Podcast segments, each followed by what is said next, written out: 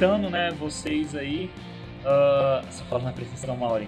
Então a gente vai começar apresentando vocês. Bom, primeiramente eu que tô falando aqui, eu sou o Guilherme, beleza? O cara que tá, tá é, streamando essa live. Então qualquer problema de som, de, e, que vocês tiverem aí ao, ao estudar. Essa eu não vou gravar, gente. Essa eu não vou gravar porque é muito experimental ainda, mas eu prometo que na próxima eu consigo gravar. Porque se eu gravar e transmitir ao mesmo tempo, meu computador já não tá muito legal aqui na internet, beleza? Mas eu acho que fica salvo na PDU, depois dá pra, dá pra baixar. É, depois a gente dá um, um jeito aí de fazer isso daí. Enfim, os alunos vão se apresentar agora aí, a gente vai falar um pouquinho sobre política, a gente já tem as pautas definidas e é isso aí. A live oficialmente começa às 10h30, mas agora é 10h23. A gente, como é muito mais adiantado, né? A gente é muito mais do que pontual. A gente começa Precoce. com as apresentações aí. Primeiro a se apresentar, cara, é o Clodoval. Fale aí, cara, quem é você? Oi, boa, boa noite, Panela. Primeiramente, uma honra estar aqui com meus colegas trazendo informação pertinente da sociedade, informação clara e para um público muito mais especial, que é a nossa querida panelinha. Meu nome é Clodoval, tenho 21 anos de idade, eu estudo Direito na Universidade Estadual na Paraíba e eu moro na Paraíba, obviamente. Essa live seja boa, Aí, seja é pertinente, gente, os assuntos possam ser claros e debatidos de uma forma limpa e que possamos chegar a, uma, a algum esclarecimento, é, algum resultado interessante para a gente. Beleza, esse aí foi o Clodoval, né? Uh, a gente tem agora o Felipe Phelps aí, velho. E aí, é... sou de São Paulo. E eu sou Ah, beleza. Força, né? São Paulo, beleza. Legal. É isso aí. Uh, a gente também.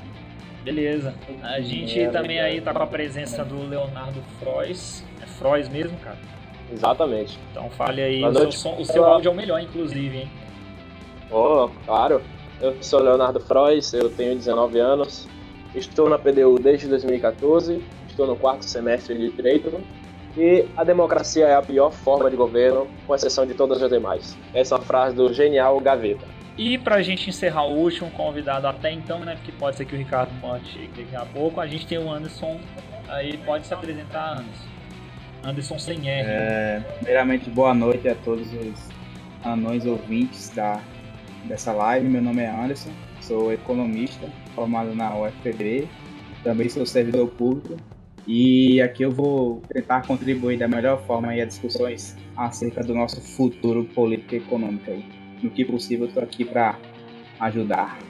Pois é, a primeira pauta de hoje, que a gente vai falar logo sobre candidatos e perfis eleitorais, eu já vejo logo aqui a primeira página do G1 que fala sobre a pesquisa da Datafolha, onde Bolsonaro tem 28%, Haddad tem 22%, Ciro 11%, Alckmin 10%, Marina 5% e os demais candidatos com menos do que essa votação expressiva de 5%. A gente podia começar falando uh, daqui a pouco sobre o, se essa pesquisa realmente representa de fato a, a, a, questão das regiões onde a gente mora e não só das regiões onde a gente mora, se há me, realmente um, um senso em comum de que isso tem alguma credibilidade, não, não querendo questionar a questão de ser Datafolha ou Ibope ou qualquer outro registro, mas é pela quantidade mínima de, de, de pessoas que eles se inscrevem, né? Isso até, eu não sei se vocês já, já viram o, falarem sobre isso, isso na estatística gera um efeito de que quanto menos pessoas você, quanto menos é, amostra você tem né, de, de análise, maior é a propensão ao erro. E talvez por isso explique o porquê que as últimas pesquisas, tanto nas eleições norte-americanas quanto nas eleições brasileiras de 2014, não refletem o, o, o, no, no voto os dados de uma pesquisa. Porque é feito por uma parte da população, uma parte pequena para um, país que tem 200 milhões, mais de 200 milhões de, de habitantes, entre outras coisas. Aqui no G1 também, além do G1, a gente vai usar a BBC aqui como algum, algumas fontes e tudo mais, e pode ser que a gente pegue outras durante essa live, que oficialmente começa daqui a três minutos, a gente vai falar um pouquinho sobre também as questões, não só dos presidentes, porque, por exemplo, ah, não adianta ter a, a, a elegibilidade de do, do, presidente se ele não tem o Congresso a favor dele. E a gente precisa falar um pouco também sobre essas questões. O, será que a galera tá ligado o que, que é executivo, o que, que é o legislativo e o que, que é o judiciário que não tem nada a ver agora necessariamente com essas eleições, mas que indiretamente Uh, tem uma, uma uh, sofre os efeitos dessas, uh, dessa, dessa eleição porque o presidente é responsável por indicar um ministro do STF, não é? Uh, deixa eu ver mais uma outra coisa aqui. Hoje a gente teve várias frases de vários candidatos, entre elas eu vou destacar o seguinte: Bolsonaro diz. Não aceito o resultado das eleições, diferente do que seja a minha eleição. O segundo colocado, Haddad, ele, ele propõe tributo progressivo para donos de terras improdutivas. O candidato Alckmin diz: não podemos ir ao segundo turno da insensatez. Ciro Gomes diz que não é mais possível apoiar o PT. Marina propõe poupança para estimular alunos do ensino médio. Até então só tem essas notícias aqui e outras relacionadas aos candidatos, como por exemplo, agressor de Bolsonaro agiu sozinho e por motivação política, conclui a Polícia Federal. Enfim, dois minutos para oficialmente começar. Pode falar. Essa questão, qual foi a frase de Marina mesmo? Ela falou a respeito da ela é, propõe poupança para estimular alunos do ensino médio. Então, isso aí que me deixa surpreso, que normalmente Marina só fala de agricultura familiar. É verdade. Sinal de que ela tá começando Mas, a. Tipo, é uma proposta meio doida, porque ela quer dar acho que 3.700. É uma, uma coisa assim, né? Do tipo, pra quem.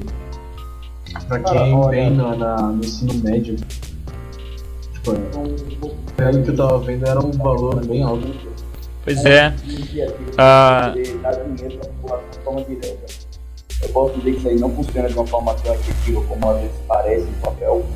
É, as pessoas pensam que você dá dinheiro para pessoas que muitas vezes não tem instrução para gastar esse dinheiro de forma responsável, vai, vai resolver isso. a questão da dificuldade dela do acesso ao ensino com a continuidade dela nisto na verdade, é, hoje no Brasil a gente padece de uma falta de cultura, uma falta de informação muito grande. Perfeito. O que a gente precisa, na verdade, é um norteamento por parte do Estado que seja pertinente e não abusivo nas expectativas sociais privadas. Porque o que acontece hoje é justamente isso: o Estado se mete demais, de forma incompetente, e acaba gerando essa dependência negativa do cidadão para com o Estado. Deixa eu, para, deixa eu, deixa eu só te dar uma interrompida rapidinho você volta ao seu raciocínio, é porque a gente tem uma é, é, a gente tem uma um, um, exemplo clássico, não é, de que o Estado uh, ele entra nas questões sociais relacionadas à educação, que é tida como uma das melhores educações do mundo, que é a Finlândia. Mas a gente tem que deixar bem claro que lá o modelo educacional, mesmo público, é totalmente diferenciado de qualquer lugar do planeta, inclusive. Não só uh, da, da, da, questão brasileira, como de qualquer outra. Porque o pessoal fala sobre a questão dos impostos pagarem ao serviço público, o serviço público não tem qualidade. Uh, eles são uma contraprova, mas há, há uma, uma, uma diferenciação entre como é investido a Finlândia e aí você poderia explicar para a galera que está ouvindo é, sobre. Você falou da interferência do Estado na, na educação. Fala um pouco mais, porque pode ser que, que essa, esse argumento da Finlândia pode encaixar no que você queira dizer. Olha, justamente o que eu estou falando é que o Estado, em vez de, neste caso, é, exclusivamente neste caso, tá? Na questão da educação é, relacionada ao que, que a Marina propôs, então, uma espécie de uma poupança aos alunos de forma de incentivo, não é isso que eu, também entendi. Nesse caso, o Estado deve meio que, vamos dizer assim, criar a forma de, vamos dizer assim, incentivos à população, não dando o dinheiro diretamente na mão delas, pois, pois como eu bem falei, infelizmente a nossa sociedade como um todo ainda é muito mais informada, não tem uma cultura de desenvolvimento próprio é, muito bem estabelecida, necessita de fato e infelizmente ainda outras pessoas é, no papel de representantes do Estado, como, é, não sei, gestores, prefeitos, influenciem no, cadenciamento da vida dele. O modelo da Finlândia, como você bem mostrou, é, tem a questão da participação do Estado, e é justamente o que eu falei aqui é, nesse tocante. É interessante, nesse ponto, que o Estado age de forma positiva, mas não invasiva nas tratativas pessoais da população. É, é, é, é, eu penso seguinte também. Por exemplo, vai dar esse auxílio, esse dinheiro. Vai dar pra quê? É, com o argumento de que, ah, porque o estudante precisa pagar o transporte para chegar até a escola. Beleza. Porque ao invés de você dar dinheiro na mão do estudante como argumento, não sei se seja isso, eu tô teorizando, de que se o argumento fosse, ah, precisa custear é, o transporte para chegar até a instituição. Porque ao invés de dar esse dinheiro na mão do aluno, você não cria, por exemplo, o passe livre para estudante. Entendeu? Estudantes que estejam sim, em seu efetivo horário, seu efetivo horário de ensino, poderia, seria um projeto um tanto quanto interessante, a qual você não precisaria dar dinheiro diretamente na mão do cidadão que não tem a cultura apropriada para é, controlar esse dinheiro. E tem um, é... um, fator interessante, só interrompendo vocês é, nessa, nessa discussão, esse projeto aí, ele, ele na verdade, uh, ele se assemelha muito com o Ciro Gomes, só que o Ciro Gomes tem uma diferenciação. Por exemplo, ele quer colocar os, como eu comentei antes de vocês, antes da gente entrar na, na, na live, é, ele, o projeto do Ciro baseava-se no, no, no é, nos estágios de ensino médio uh, ah, para que você tenha a, a, as questões dos primeir, do primeiro emprego, né? Porque, uh, de acordo com ele, isso facilita a busca por esse primeiro emprego. Só que tem um agravante a se contar. A gente vive num país de agora, eu não sei se está 13 milhões de desempregados, eu não sei como é que está o gráfico atualmente, mas a última vez eu ouvi falar que era isso. 50 milhões, 13 milhões. É, 13 milhões, não é? Então, aí onde entra essa história toda do estágio no, a nível do ensino médio? Porra, isso é importante para o jovem primeiro emprego? É, mas a gente não tá vendo o outro lado da moeda. Eu vou pagar um salário mínimo para um, um, funcionário uh, experiente e tudo mais, ou eu vou pagar 300, 400 reais pro, pro estagiário uh, do ensino médio, entendeu? Tem, um, tem uma contrapartida, isso pode ser um tiro no escuro. Aliás, mais do que um tiro no escuro, isso pode ser a certeza da agravação do problema do desemprego no, no, no país. Sim. Porque eu, como eu, eu, se eu fosse empresário, eu não ia contratar três funcionários de salário mínimo. Eu ia contratar um salário de funcionário mínimo e eu ia deixar ele supervisionando dois estagiários de 300 reais, velho, entendeu? Diminuindo já, muito já... a questão da, do, da empregabilidade do pai de família atualmente. Isso já, verdade, já acontece, né, Isso acontece bastante. É, veja bem, o programa de, de, de, de jovem aprendiz, ele permite com que... Ele, o que, é que ele proporciona? uma parcela do, do, do empreendimento do empregador, é, a folha de pessoal seja composta por tantos, é, uma certa parcela do, do total de empregados, né, para destinados a esses jovens, jovens aprendizes. Eu tenho, tem vários casos de que esses jovens aprendizes simplesmente eram contratados no lugar de pessoas que, que deveriam exercer aquela mesma função com um salário maior. Isso é, isso é algo bom para o empregador? É. Mas essa questão da Marina, da, da, da, da de fornecer tanto a Marina como o Ciro, de dar o, o esse, esse auxílio para os estudantes, no caso do Ciro Ensino Médio, é um tanto quanto paliativo para solucionar algo passageiro. Veja bem, real, da, real... mesma forma, da mesma forma funciona, digamos, o Bolsa Família. Uhum. O, o, Estado vai dar o, o, vai dar esse auxílio ao estudante, mas qual a perspectiva do primeiro emprego da estudante? O que, é que ele vai arrumar? Qual a utilidade que esse dinheiro vai dar realmente ao estudante? Ele vai conseguir o primeiro emprego com dinheiro? Não, ele vai fazer algumas outras coisas do, do seu interesse. Aí é que tá. Não adianta dar esse auxílio se não há um aporte que justifique esse auxílio. Ah, eu vou dar você disse? os estudantes, sei lá, paguem a sua passagem. Tem outras propostas legais, como passe livre ou até descontos maiores, digamos, para estudante. Galera, só para a gente conseguir, só pra gente conseguir é, desenvolver é uma, uma pesada. Só pra gente conseguir Na real, o que mais parece é que ela tá fazendo isso pra ganhar voto mesmo, porque é, é não tem sentido nenhum fazer isso. É, tipo, é, então, fazendo isso pra ganhar voto. Até porque tipo, ela, ela, quer dar pra todo mundo que passar, entendeu? Você passou o ensino médio, você concluiu, você vai ganhar os 3.700 reais. Não, mas, mas ali é, não tá falando de valores. Mas peraí, gente. Não tá falando de valores ali, gente. Aqui não tá falando na notícia. Deixa eu abrir ela aqui pra ter uma certeza aqui, mas aqui não se fala de valores. Eu tô lendo os comentários aqui que estão fazendo na live, e o Romulo Malburg falou que lá em Goiânia tem passe livre para estudante. Ah, então, em Brasília esse também. é o problema. Em Brasília também. Isso. Esse, esse é o problema. Porque não é um projeto federal. São é um projetos projeto de estadual. governos uhum. independentes. Entendeu? Por exemplo, o estado tem, aí um município tem e os outros não. teria que ser algo a nível nacional, algo projetado. Porque senão fica mais ou menos o seguinte: fica mais ou menos o seguinte. É até um pouco difícil de você é, pensar só aqui, então, peço desculpas.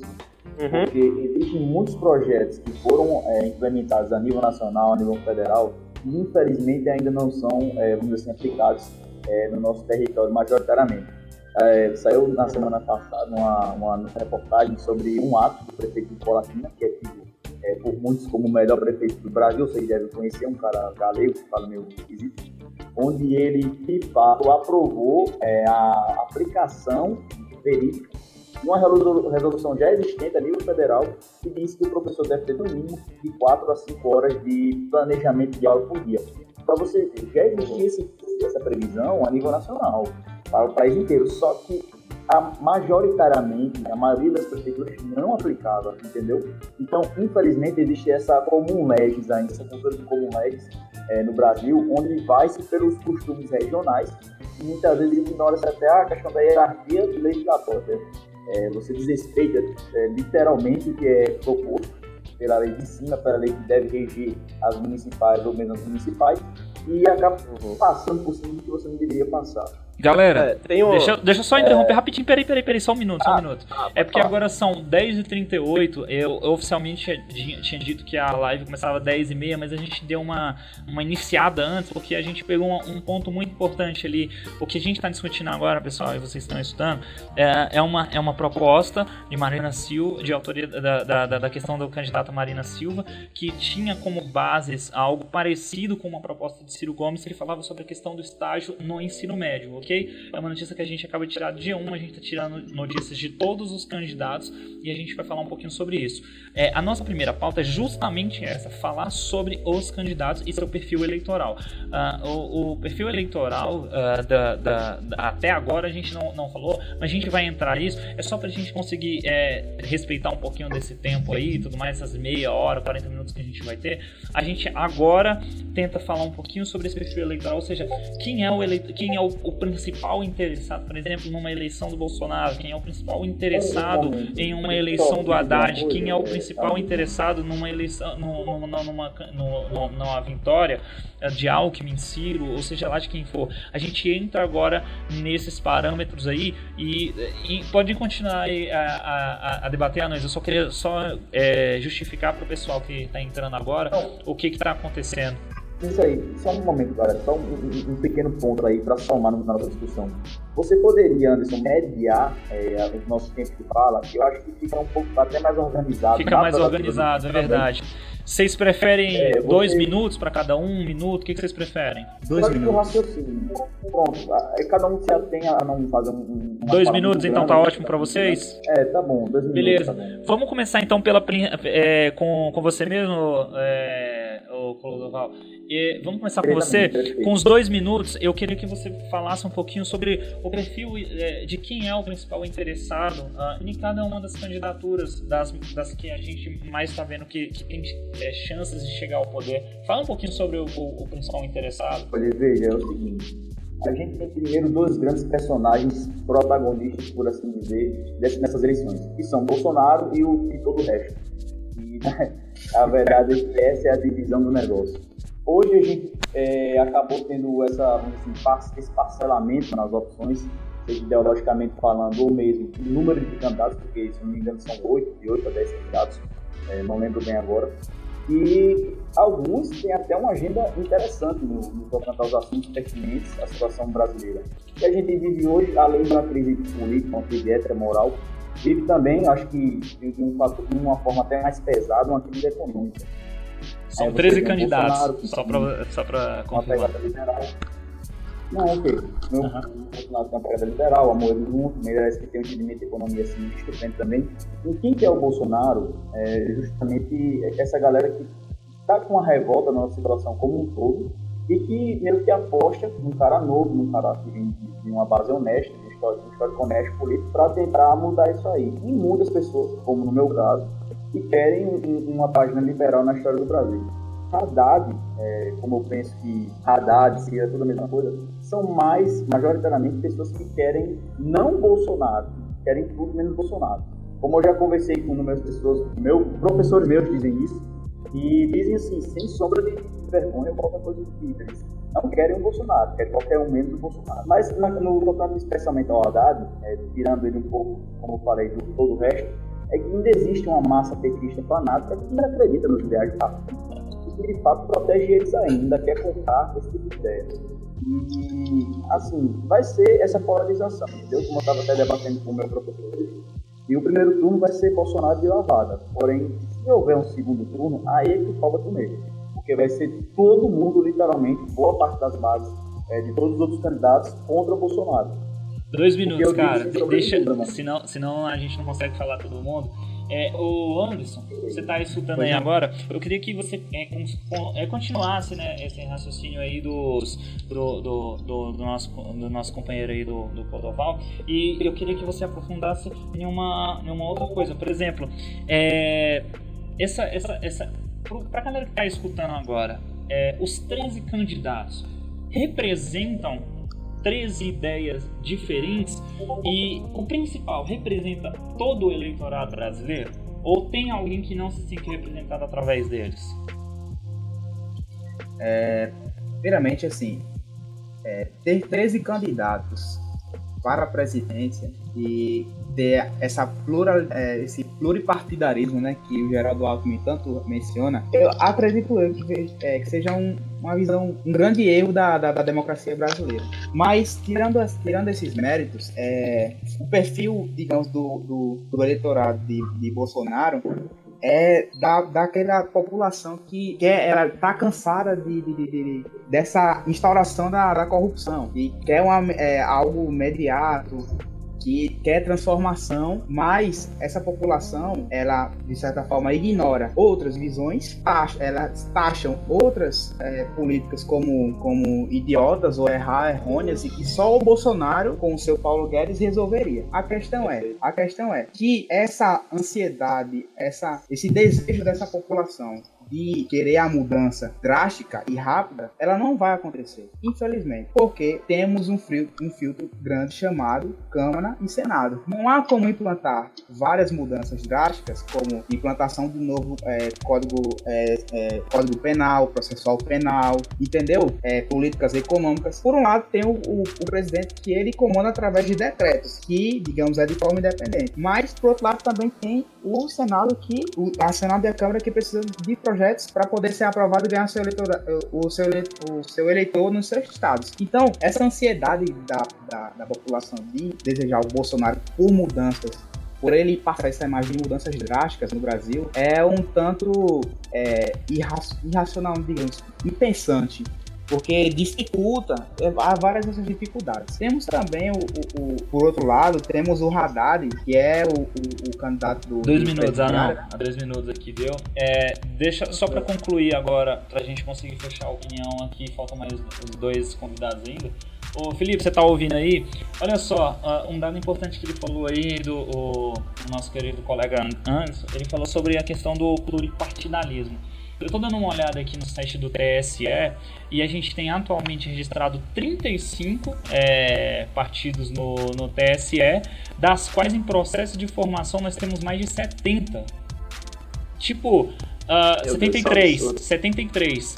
Você acha, e, e, e a, talvez seja a primeira eleição que, a, a, é, como é que eu vou dizer, as, as, principais lideranças, os que estão na frente, uh, tem pouquíssimas coligações, uma ou duas no máximo, uh, três, eu, eu, eu, acho que o Ciro, acho que são duas ou três, Marina são duas, eu acho que o Alckmin tá com nove aí, mas Bolsonaro tá com duas, PSL, PRPB. O PT eu acho que só tá com o PT, o PROS e o PCdoB. Você acha que uh, isso influ influencia, claro, pela questão do tempo televisivo. Mas assim, ainda falando dessa questão do, do, do perfil eleitoral, você quer complementar com mais alguma coisa aí? Ah, acho que não, acho que é isso mesmo. Tipo, os esquerdistas que não querem votar no PT vão votar no Ciro simplesmente por ter mais opções. Uhum. E o restante da população vai votar no Bolsonaro porque estão cansados de, dos partidos antigos aí, que estão mil anos aí, tipo, não acontece mudança só corrupção em cima de corrupção. Querendo ou não, tipo, a gente já sabe que não é pro segundo turno, vai ser Bolsonaro e PT. Vai ser basicamente isso. Quem continua fanático pelo O voto PT útil, você tá vai falando. Seria algo relacionado ao voto útil. Isso. Uhum. Vai continuar votando no PT.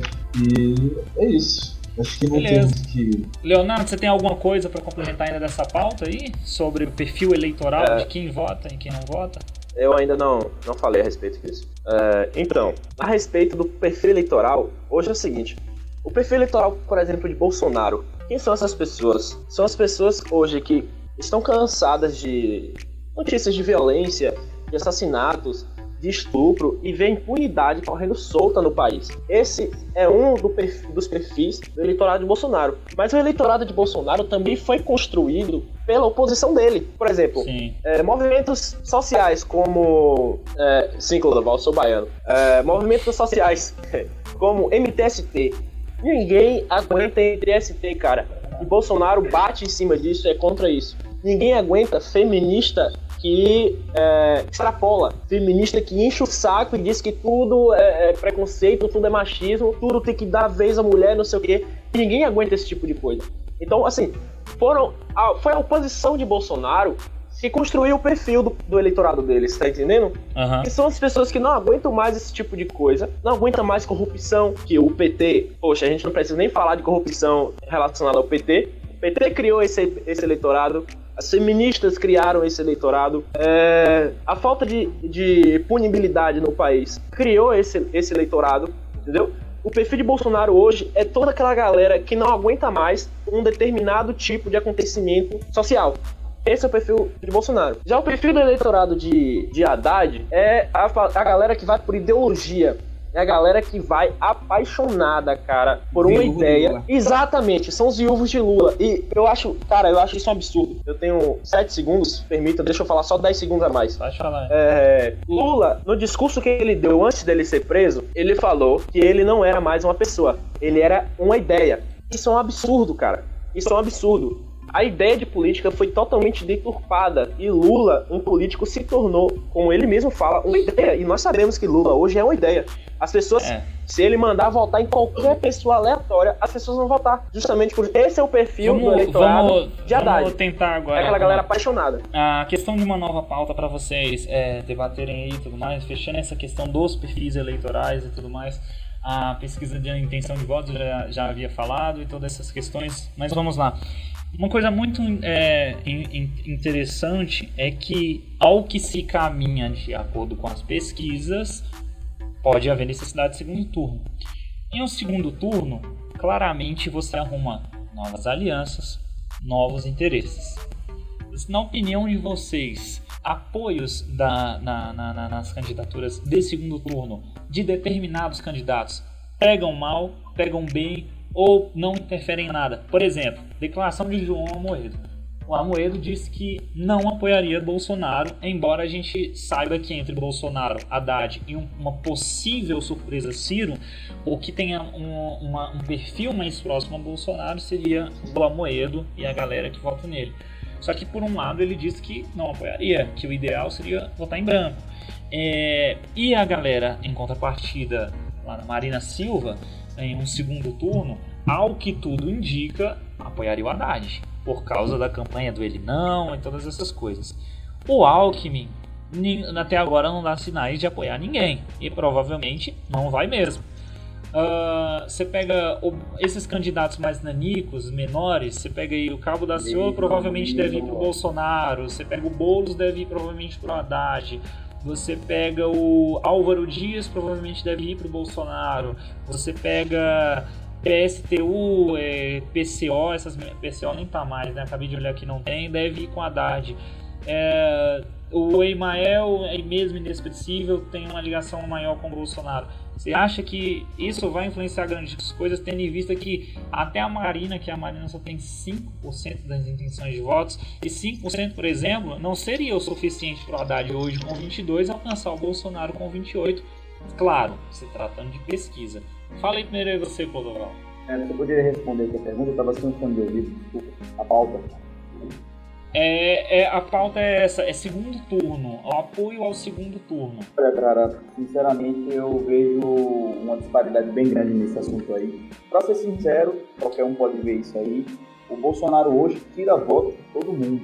porque querendo ou não, muita gente não quer votar no PT, mas também não quer votar no Bolsonaro. Aí corre com Amoedo, corre com o Ciro Gomes, corre com o Meirelles, corre Centrão. com é, o do Isso. Botox, é, essa galera. Pô, Porque eles tinham essa Esqueci do recusa Meirelles. a esses dois lados, entendeu? O Bolsonaro pelo terror ideológico e a, a esquerda fez pelo o domínio da cultura do nosso país, e o PT, logicamente, pelos anos de, de escuridão e de apodrecimento, seja em questão de corrupção, em questão de é, estruturas do nosso país. O Bolsonaro, hoje eu vejo ele como sendo o principal é, candidato ao título, por assim dizer, né? Ao cargo de presidente da República. Mas a gente não pode subestimar essa galera que não gosta dele, muitas vezes assim, mal informada, má, é, teve acesso a más informações sobre ele, que na maioria das vezes são mentiras, a gente sabe, disso, e que prefere qualquer um menos ele. Como meu professor, isso, isso realmente me doeu, essa uma experiência que eu vou contar para vocês, e machucou demais. Saber que um dos professores que eu tinha como referência, mestre em ciência política, o Escambau, disse na, na, em sala de aula, na frente da gente, que vota em qualquer um, menos Bolsonaro. Por mais que fosse centro-esquerda, por mais que fosse ferrenhamente contrário às tomadas de decisões petistas ou de esquerda, uma generalidade é, maior, no âmbito econômico também, mas que preferiria o caos do Brasil, a, ou a continuação do caos, a votar no Bolsonaro. E isso é um pensamento que se repete demais, entendeu? Não é pouca gente que pensa assim. Porém, no segundo turno. eu Dois minutos, ah não, dois minutos, dois minutos. Qualquer Ah, o Bolsonaro minutos. é o único que tira voto. É. De todos. Ele tira de Enfim, todos. Porque outras e- pessoas também não querem PT, na mesma medida que não querem ele. Beleza. Ah, agora, é, próximo aqui, que seria o, o Felipe em si, ainda falando dessa questão aí é, de segundo turno e de disparidade, por exemplo, a gente estava vendo aqui alguns comentários, o Ivanão comentou, o Ciro disse que não vai apoiar o PT, sim, tá na, eu acho que tá na, no G1 agora, se você entrar lá, essa- essas questões. Sim, sim, ele falou isso hoje. Eu acho, eu acho que a galera fala assim, ah, não vou apoiar, mas chega lá na hora, eu acho que o Amoedo apoia sim o Bolsonaro, chega lá, o Ciro apoia sim o PT, eu acho que É, rola assim. fala que A parte do Ciro, eu acho que é mentira. Ele vai apoiar sim o PT, pô. Porque tu, Claro que vai, Ciro construiu cara. a imagem é, dele, é do o Lula, PT, velho. Ele é do Lula, cara. Ele foi ministro do Lula, ele construiu a imagem dele em cima do PT. Ele dizer hoje que ele não vai apoiar o PT é só porque no momento ele precisa dizer isso pra ganhar o eleitorado de gente como a Moedo, de gente como o Bolsonaro, de gente como o Alckmin. Ele quer ganhar esse eleitorado no momento. Mas se precisar num segundo turno, tenha certeza que Ciro vai apoiar o PT. essa é sem dúvidas. É, Sem dúvida mesmo. o Leonardo. Leonardo quer concluir com mais alguma coisa sobre a questão ainda do segundo turno? Do segundo turno, né? Cara, eu vejo o seguinte, eu, eu não, assim, não sou garantidor, mas pelo andar das coisas, cara, pela movimentação que a gente vê na internet, a- a questão do que se tornou hoje a imagem, eu acho que Bolsonaro leva no primeiro turno. Eu creio que ele leva no primeiro turno. Você, Mas em um eventual alguma- segundo turno, É, é, sim, só pra, um só pra gente fechar essa, turno, essa pauta, pra gente conseguir ir para a próxima, senão o tempo vai ficar muito curto. É, você também, Felipe, concorda com, essa, com essas é, as opiniões que foram dadas até agora? Eu acho que o Bolsonaro não leva. Eu acho que vai. Ele- vai pro ele sofre uma derrota no segundo turno. Até porque, Mari, vamos supor que seja Bolsonaro e, e Haddad. Eu acho que a Marina acaba apoiando o PT, Uhum. Ciro também. O que é provável, o que é bem do- do provável. Bolsonaro. Eu acho que o Haddad leva no segundo turno. Acho que é isso. Eu acho que É. o Amoedo, se, se. Quem vota no Amoedo provavelmente não, não, não votaria nunca no Ciro, na Marina ou no Haddad. Então É pouco maleável, né? Seria pouco Acho que é maleável. isso. Eu acho que seria mais importante mesmo seria o apoio do, desses três aí, né? É, os, Do os três maiores que estão do- ali atrás. Uhum. Exatamente. É, o- gente, A próxima pauta que eu, que eu precisava falar com vocês era da questão dos históricos dos candidatos. Por exemplo, a gente tem o, o, o Haddad como considerado por muitos o pior prefeito da história de São Paulo, mas considerado também por muitos um dos melhores ministros da educação na era Lula. Ah, mas é claro, isso é uma questão opina- optativa, não há fatos que comprovam a questão da- do- do- disso, porque é uma questão da- de opinião de base pessoal. A gente tem o, o Jair Bolsonaro com 30 anos, certo, de Congresso, ah, poucos projetos aprovados, claro que justificativamente uma, opi- uma oposição ferrenha às propostas deles que são muito radicais.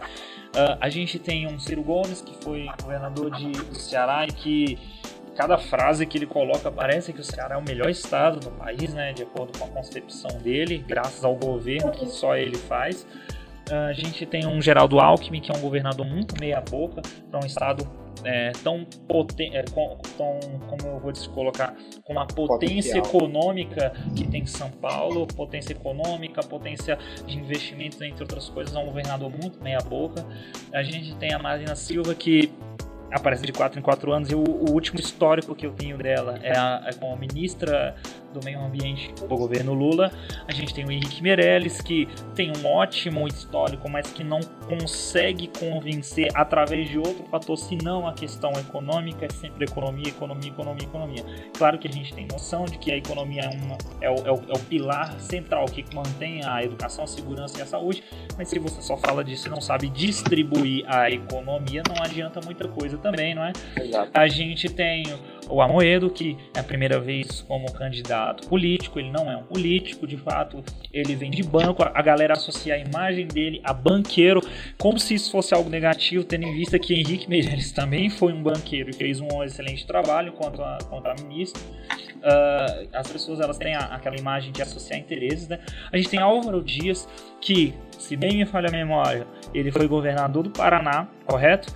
Uh, não sei afirmar, talvez tenha um anão do Paraná que, que possa me informar melhor se ele fez um bom ou não fez um bom governo, não sei dizer ao certo. Uh, ele fez? Eu não, não sei dizer. É, teria que alguém do Paraná dizer. Teria que alguém do Paraná dizer sobre o Álvaro Dias.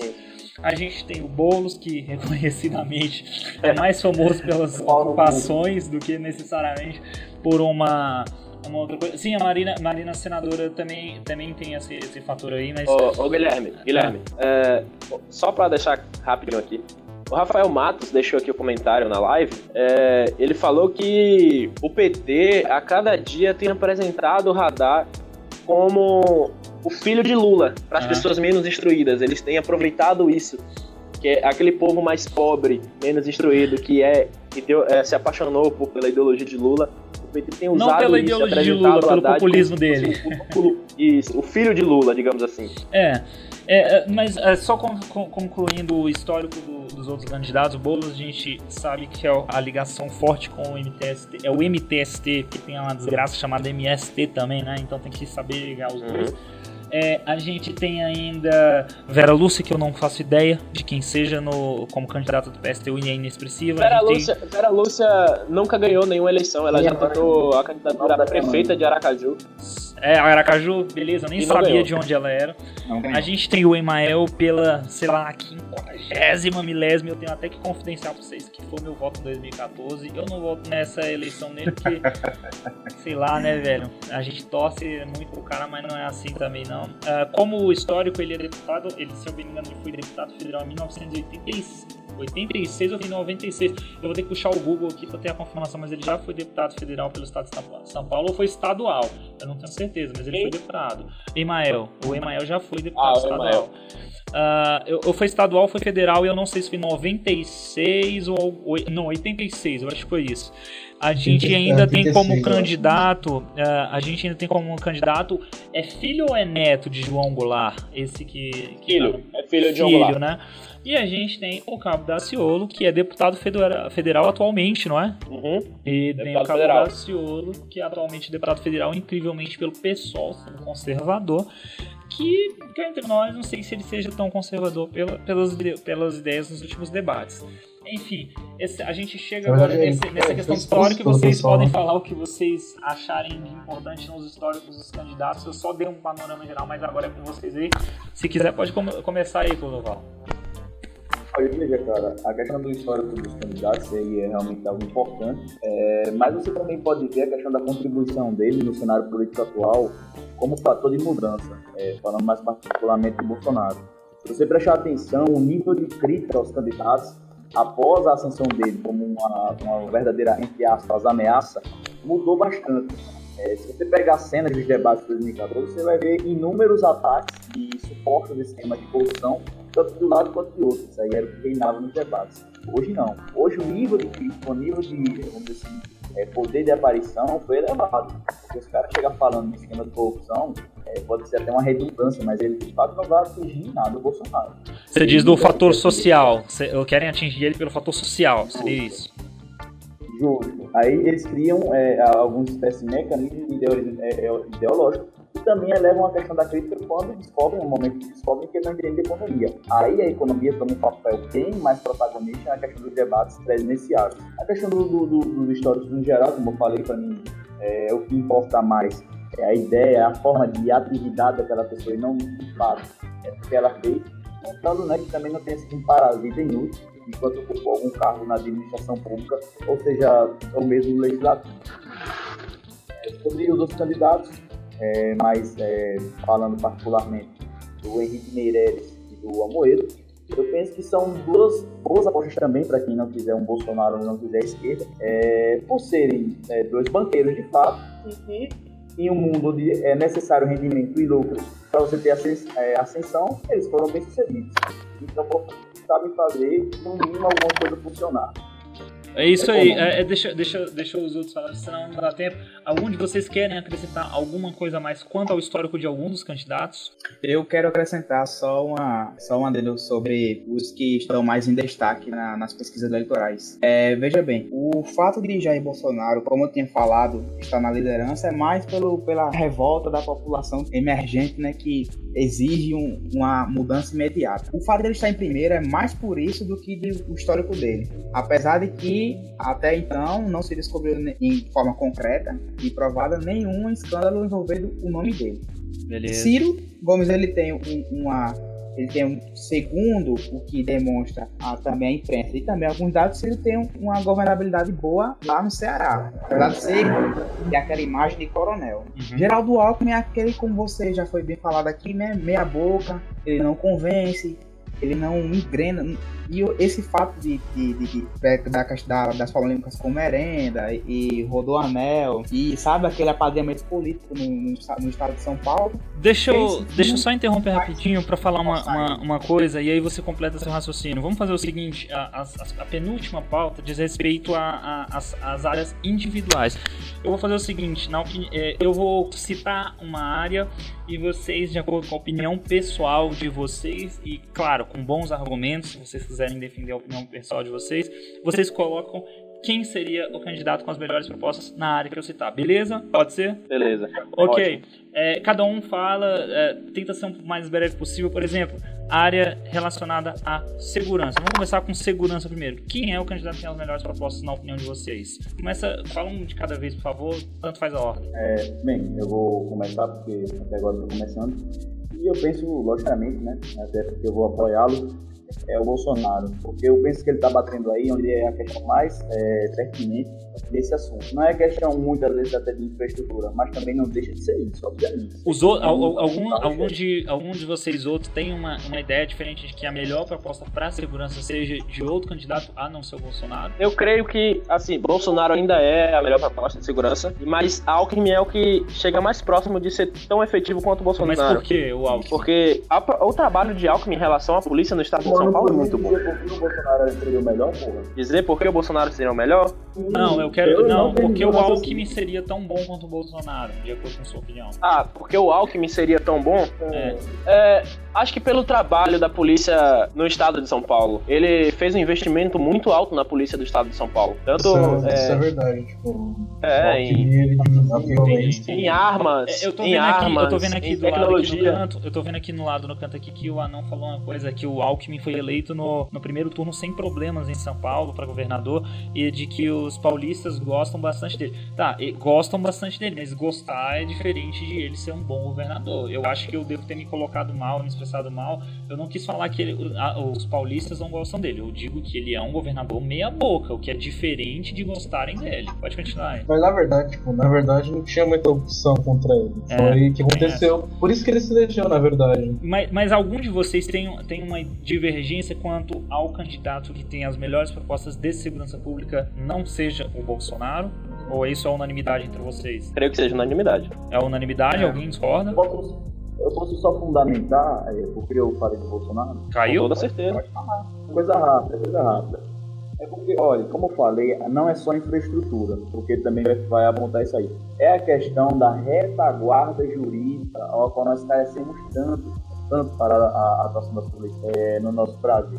O que está acontecendo hoje é uma humanização natural dos povos do nosso país e que foi, infelizmente, interpretada de forma errônea é, na, na, nossa sociedade, no nosso ordenamento. E isso está trazendo mal à nossa sociedade por comprometer a atuação da polícia. É, é esse é o grande ponto, é sendo bem grande. Não, beleza. É, indo para outra área, deixando um pouco essa questão da, da segurança pública, a gente vai para um dos outros pilares da sociedade, que é a educação. Quem de vocês uh, tem uma. Com certeza eu acho que esse vai ter um pouquinho menos de unanimidade. Eu acho que vocês dividam um pouco nessa, nesse aspecto. Mas começando você, Clodoval, que está começando, não precisa falar por quê. Quem você acha que tem as melhores propostas para a educação? João Amoedo. Para você, diferente, alguém diferente, Amoedo, diferente alguém do Amoedo? Eu creio que o Ciro. Eu creio Ciro, que o Ciro Gomes. Ciro, eu alguém também, diferente Ciro de Amoedo? Ciro. Não, Amoedo. Amoedo. Amoedo e Ciro, fica entre Amoedo e Ciro, então, as melhores propostas de educação. É, Ninguém Ciro, diverge é, quanto à a- questão, por exemplo. como mais Ah. objetivo. Beleza, porque a gente tem um agravante então nessa história. Porque, por exemplo, uma coisa é o Bolsonaro ser o favorito em segurança, porque a pauta dele principal talvez seja segurança. Mas o que me surpreende é nenhum de vocês colocarem, por exemplo, o Haddad, que foi ministro da educação, como alguém que tenha propostas interessantes para a educação. E... Então, Guilherme, então, o Haddad ele foi ministro da Educação, mas ele foi voltado somente ao ensino superior. Sim. E ele, Pro ainda agora, quanto aham. candidato a presidente, ele não fala sobre ensino fundamental e sobre Exatamente. ensino médio, Sim, só sobre sim. ensino superior. Mas- Só fala superior. A gente acabou Eu- de falar de, por exemplo, candidatos como Ciro Gomes e a Marina Silva, que tem propostas nessa questão do emprego e empregabilidade no ensino médio. E eu queria saber por que, que o, o Amoedo e o Ciro são as melhores opções de educação, no, no quesito educação para vocês. Ah, Eu posso começar? ele quer, ele quer vai, começa o Ciro, vai do Ciro, começa. Começa pelo Pronto, Ciro. é, a respeito do Ciro, eu não posso falar com 100% de certeza nas minhas palavras, pois eu não sou cearense. Só quem é cearense pode dizer. Mas o que Ciro fez na educação do Ceará foi algo muito bom. É, hoje, as melhores médias do IDEB estão no Ceará. Aham. As escolas de qualidade estão no As Ceará. Escolas públicas também com extrema qualidade. Ele defende é, o ensino em tempo integral. E isso é genial. O ensino em tempo integral é a melhor coisa que a gente pode fazer hoje. Nos Estados Unidos é assim, é ensino em tempo integral. E pela questão do Você Amoedo, tira- eu não entendi o, o- o- a questão do Amoedo por vocês, porque eu não. É, que Amoedo vi eu não sei as propostas eu, dele, eu, não, eu não vi até agora uma proposta dela re- relacionada à educação. Então, queria Ele a quer, justificativa. só pelo, só pelo fato de ele querer priorizar a educação básica, pra mim já é muito melhor do que os outros. Então, mas priorizar como? Ele tem uma proposta específica para a educação básica? Ele quer é, criar, tipo, voucher, sabe? Pra, pra educação e também pra saúde. Tipo, ele ia distribuir esses valores aí pro, pra população mais pobre pra eles pagar o serviço privado, no lugar de ser uma escola 100% pública. Entendi. Eu acho. Mas isso eu não é um tiro no pé, teoricamente, para o pessoal mais populista? Ele perde Não, não, voto não, nisso, né? Populismo sim, mas pra população não. É, Entendi. sa- saúde. Quem vocês acham? Eu posso, eu posso explicar. Saúde. Se vocês quiserem, eu dou um. Não, vai. Vocês Saúde. o quê? Falar pra saúde ou continuar falando sobre educação? Deixa Vamos eu falar, saúde. Olha, Na bem, saúde. é, eu, como economista, eu, devo- eu tenho que falar sobre essa questão da educação do Fernando Haddad, já que ele passou oito anos no governo Lula. É, veja bem, a responsabilidade do Fernando Haddad, do- dos oito anos do governo do- que ele esteve à frente do- da, da educação, como já foi falado, foi à frente da, do ensino superior. Digamos, o, entre aspas, sucesso e a, da- a continuidade do ensino fundamental e médio nos municípios, no- nos estados brasileiros, como já é diretriz, é competência dos estados e municípios. A, a, a Você diz a educação ou a saúde? não, Você diz a educação ou a saúde? Eu não entendi essa última parte. Não, veja bem. O ensino, Não, essa última parte da, que é você falou do. Estado. o ensino, o, esta, o ensino médio é O ensino estadual. fundamental é municipal. E o ensino Sim. fundamental é, é federal. Isso. Não, beleza. Aí o que, o que acontece? O que acontece? A onda que o Brasil teve de crescimento devido às commodities entre 2000, entre 98 e 2006, proporcionou para a educação, para tanto outras partes como Bolsa Família e outros projetos políticos, o que o governo dispusesse de recursos. Aí o que Fernando Haddad fez? Pegou os projetos que, que a educação já tinha, já tinha feito desde o, desde o, o governo de, de- de Fernando Henrique, teve bastante recurso para poder aplicar e passou para os estados e municípios. Isso é Então, uma nada informação mais- importante. Exatamente. Nada mais ele passou, repassou os recursos para os estados e municípios e eles executaram aquilo que, está, que já estava no plano desde o governo de Fernando Henrique. Então, Haddad tem o mérito de ter pegado essa, essa barganha, ele tem essa barganha de ter participado do governo da, do, da melhor época do, do desde do, da, a democratização do Brasil e é isso. Tá, é, a questão da saúde, saúde, Que, eu tentei, que eu tentei falar, é, quem era o candidato, por exemplo, a gente vê aqui no canto ali o Vinícius falando sobre saúde é Marina, porque o Eduardo Jorge é um deus. É, pra galera que ficou meio sem entender por que, que ele falou isso, é porque Eduardo Jorge é, um é médico uh, e é um médico muito conceituado, inclusive. Ah, o Alckmin também é, é mas o Eduardo, só para terminar, o Eduardo Jorge, ele é mais respeitado na comunidade científica do que propriamente o Alckmin, Sim. que não tem trabalhos científicos.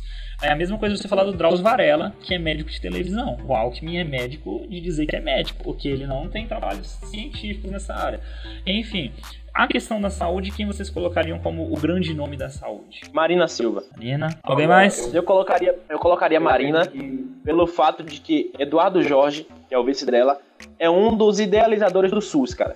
Sim, sim. É outra informação importante. Só que você está esquecendo de um, de um fator interessante. Por exemplo, o Alckmin, ele, com a, galera, a turma ali do PSDB e tudo mais, é, eles tiveram participação importante na lei do genérico também. Uh, há de se convir que, que e, e, esses dois candidatos, talvez, não sei se vocês colocaram um terceiro nome, Alckmin e, e Marina, talvez sejam os candidatos mais próximos do que seja Alckmin, o ideal é. para a saúde no país. É, tanto, tanto Alckmin quanto Marina têm integrantes do seu grupo que foram idealizadores do, do genérico. Sim, sim, sim, também tem esse, esse aspecto.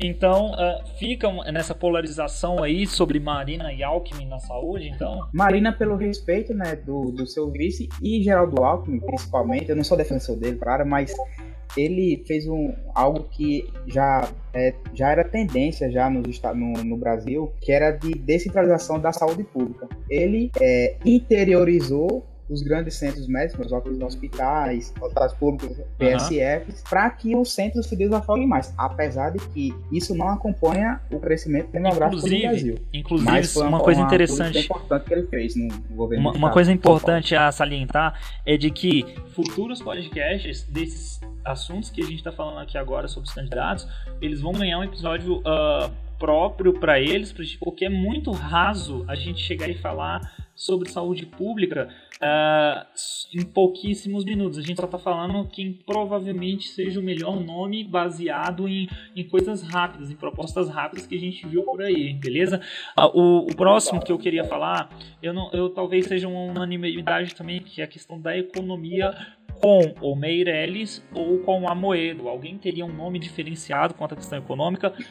Claro que o Bolsonaro eu. nada por fora pela questão do Paulo Guedes. Isso, então. É, para mim são Amoedo, o Meirelles e é, desculpem se eu estiver sendo apenas ignorante, desculpem a minha audácia, mas eu colocaria o Bolsonaro. Uhum. Mesmo ele dizendo que não entende nada de economia. Por quê? Pelo fato do de Paulo, Paulo Guedes, Guedes, né, cara? Ser o ministro. Porque Paulo Guedes, ele defende é, a redução do imposto uma cota única, ele é referente a cota única, um, desculpe, só falei. Só um adendo, um adendo. Paulo Guedes, pra galera que endeusa ele demais, muito cuidado com os, os, os pilares de deuses que vocês colocam. É, eu não sei se vocês vão concordar, mas eu sou muito contra a volta do, do, do imposto CPMF. sobre... Esse, exatamente. Não, mas isso aí é mito, isso aí não, não aconteceu não, isso aí é mentira. É, isso é.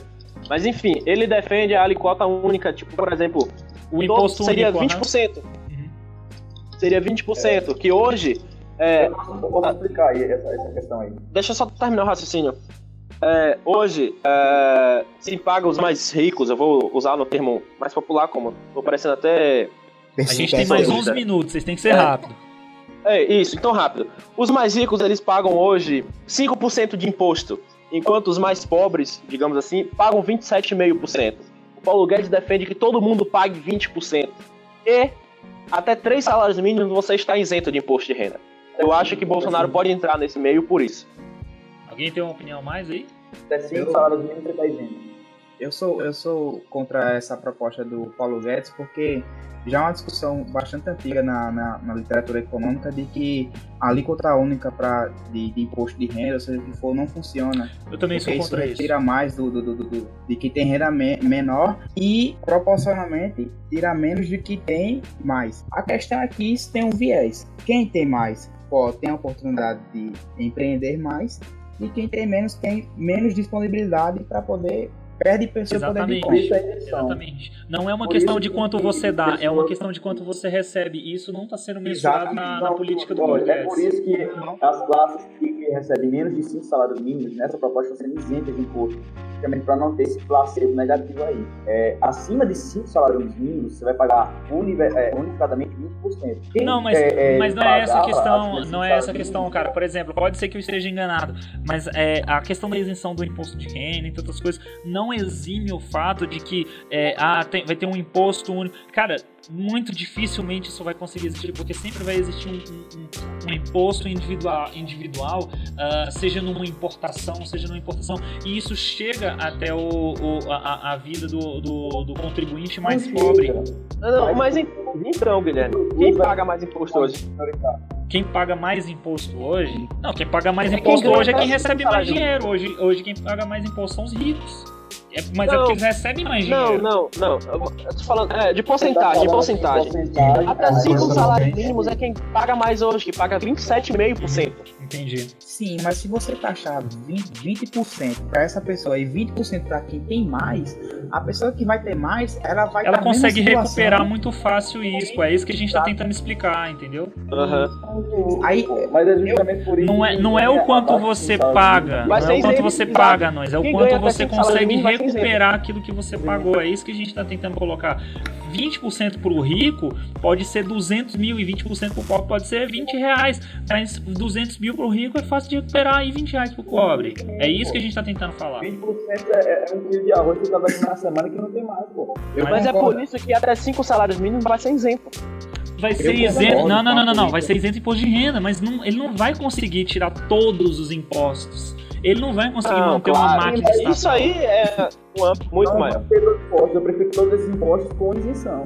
Olha, é, veja bem, eu concordaria com a proposta do, com a proposta que ainda é vigente, mas que aumentasse a, por exemplo, é, a, a, pessoa que recebe em torno de mil, é, 1.900 alguma coisa. A partir a, dessa, dessa remuneração para baixo fosse isento. Aí desse valor para cima aplicaria as taxas que temos hoje. Mas isso é o que já acontece, pô. Já acontece.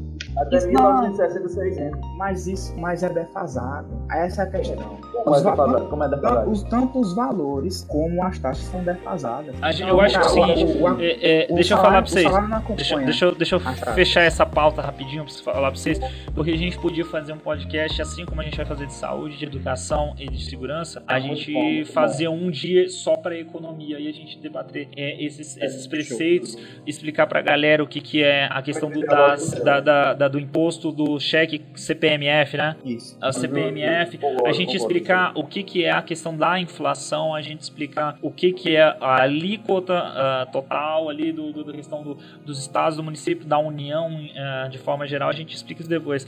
A última pauta dessas, dessas, desses, uh, dessas áreas que eu estou falando é e a questão da mobilidade do transporte no Brasil. A gente tem uma malha ferroviária defasada, quase inexistente a gente é extremamente dependente dos caminhoneiros, a gente teve aquele agravamento de problema com as rodovias, com a greve dos caminhoneiros. O transporte público das cidades é uma competência estadual, mas não deixa de, de, de, de vir à, à, à tona quando a gente fala sobre a questão Uh, do, do, poxa, o que, que, é mais viável? Meter um metrô de São Paulo até Rio, de Brasília até Goiânia, de uh, João Pessoa a Natal, de Florianópolis a Curitiba, até onde isso é viável e quem tem as melhores propostas? Eu acho que o Bolsonaro, porque ele já falou, ele tem um. Porque ele tem, porque ele tem o Levi Fidelix na coligação dele.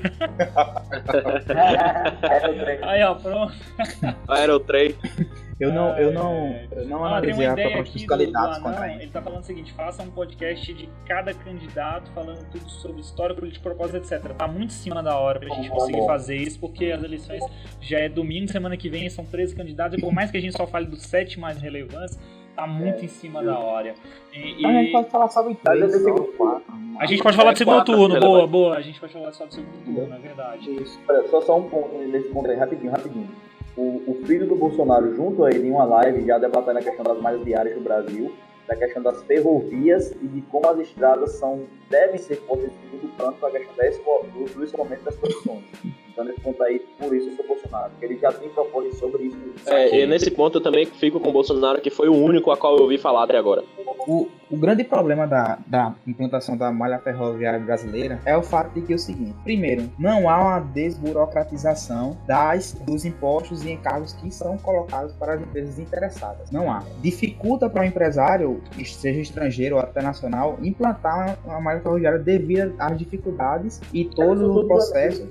Pode ser implementado, Segundo. tudo um plano de atuação Não, pode ser feito. Sim, não, segundo, segundo. Além desse custo, tem também um custo é, de oportunidade. Por exemplo, ele pode, o, o empresário, se ele não se sente tão atra, atraente quanto as propostas do governo de trazer essa malha ferroviária, se o governo não facilitar, esse empresário vai pegar esse, esse capital que ele tem vai implantar, sei lá, na China ou até na Índia, que, que é- o estado é grande, mas ele, ele é, é bem keynesiano lá, ele vai colocar em outro lugar, menos no Brasil.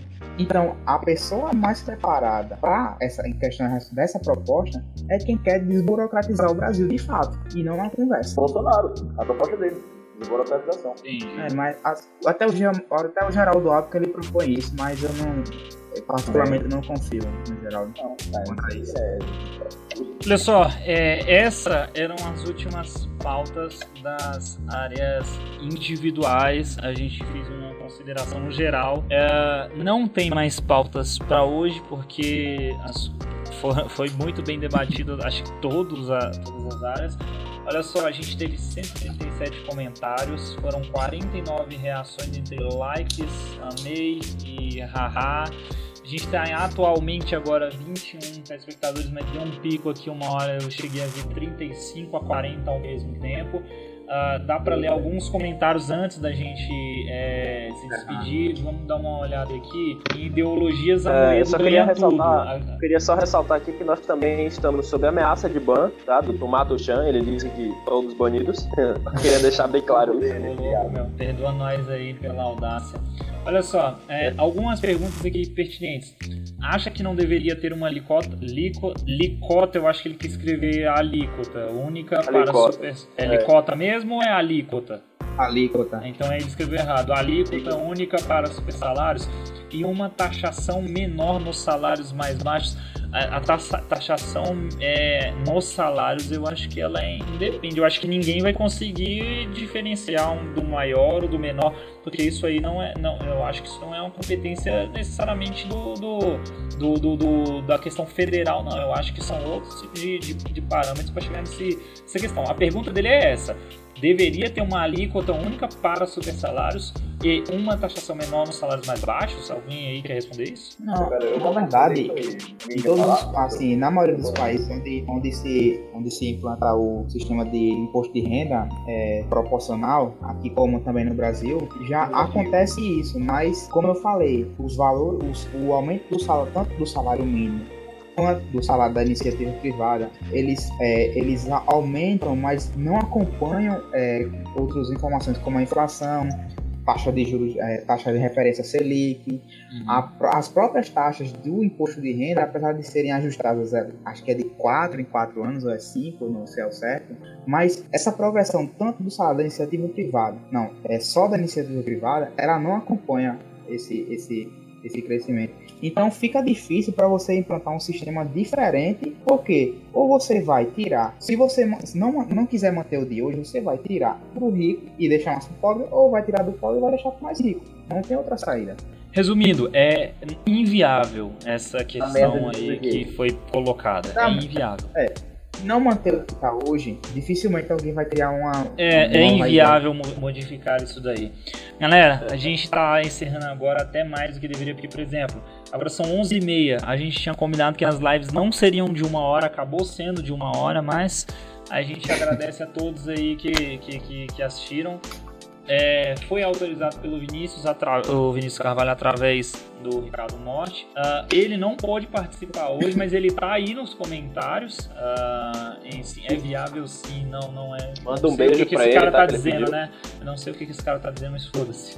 Enfim, ah, vocês não saberiam que seria uma solução melhor congelar o atual salário. Enfim, a gente depois dá uma, dá uma lida melhor nesses comentários, porque a gente realmente precisa a- acabar agora. E, velho, seguinte, eu agradeço a todos vocês, velho, que, que, que, que tanto comentaram, curtiram, quanto aos que comentaram o Felipe, que falou um pouquinho menos, que ficou mais no cantinho dele e tudo mais, quanto também o Leonardo, o Clodoval e o Anderson, sem R, né? Pra frisar, tem que frisar que não tem R nessa porra. Enfim, a gente agradece aí a todo mundo que, que viu.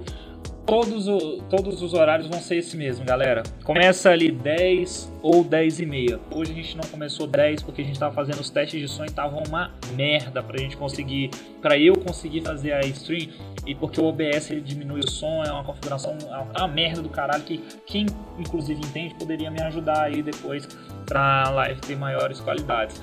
Tudo isso aí foi feito nas pressas, é, em aspas, né? Por exemplo, essa arte que vocês estão vendo aí foi criada por um outro anão que, caralho, eu esqueci o nome dele aqui, não dá pra ver agora porque depois eu dou uma olhada e eu falo pra vocês quem foi, mas o moleque tá me ajudando aí também, ele tá no. Eu acho que é Léo também o nome dele, eu acho que é Leonardo também.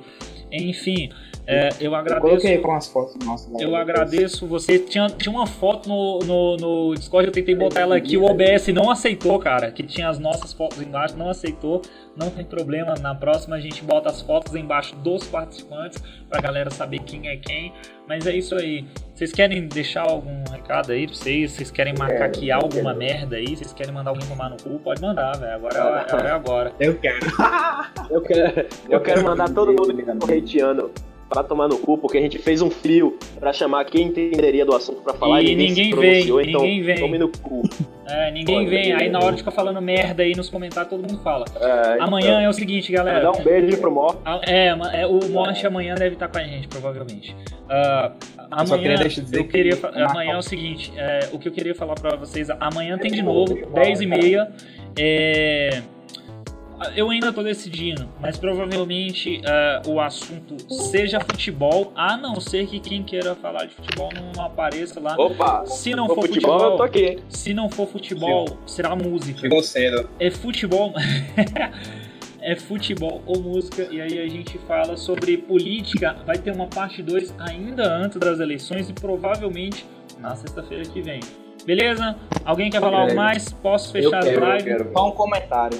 Anarcocapitalismo não existe. Ele é autocontraditório na sua definição. Tá bom Deixa então, eu já falar que aqui estão uma falando coisa. aí, né? Agradecer a todos os anônimos que participaram dessa, desse podcast e que deram essa contribuição no nosso grupo, na nossa panela, pra gente poder colocar essas E tem que falar que anão é irmão, né, velho? E que de fato é anão é irmão, até pela, por esse convite aí generoso, claro, na natureza positivo, e, e obrigado por essa oportunidade de eu eu estar participando. E nas próximas eleições para moderador, voto para o. Caralho, o pior é que você vai vir como vereador, vem como deputado distrital aqui em Brasília. Vai, vai dar uma briga boa, então. Quero Alô? fazer acontecer. Então é isso. Meu nome é Oval e estou aqui para trabalhar com vocês, anão irmão. Alô, Ah, em dois- Yaus. Vi- Viva 2020. É, eu O- quero- Vereador 2020. Vereador 2020. Eu sou candidato, É, verdade. vereador 2020. 2020, Clodoval, vereador aí. Alguém mais quer falar? É, deixa eu só completar, só pra encerrar. É, eu quero agradecer a todo mundo que participou, obrigado a vocês também. Guilherme, muito obrigado pela oportunidade, por ser o idealizador.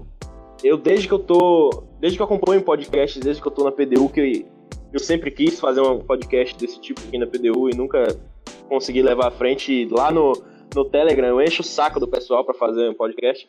É, eu queria deixar uma frase aqui frase que eu, que eu falei no início, eu gostaria de repetir, dizer que a democracia é a pior forma de governo, com exceção de todas as demais. Então, valeu, Valeu. mesmo, pessoal. Até o próximo. E abraço a todo mundo. Valeu, galera. Encerrando a live agora e não percam amanhã. E, to, e qual, todo e qualquer anão que quiser participar, não tem essa comigo de ser mais ou menos amigo. Quer participar, velho? Só falar comigo, só deixar. No, eu, eu faço um fio 3 horas antes. Hoje eu fiz era 7 horas da noite. Quem quis participar, eu falei com todo mundo. Eu dei oportunidade para todo mundo. Veio quem quis, teve um anão, aliás, que quis e não pôde participar porque estava com problema na internet e o outro estava com problema no microfone. De resto, não tenho isso. Qualquer um que quiser, amanhã está convidado. Não inter... Hoje a gente está fazendo com cinco, o ideal é isso. A gente vai fazer com cinco pessoas todos os dias. Uh, e é isso daí, velho.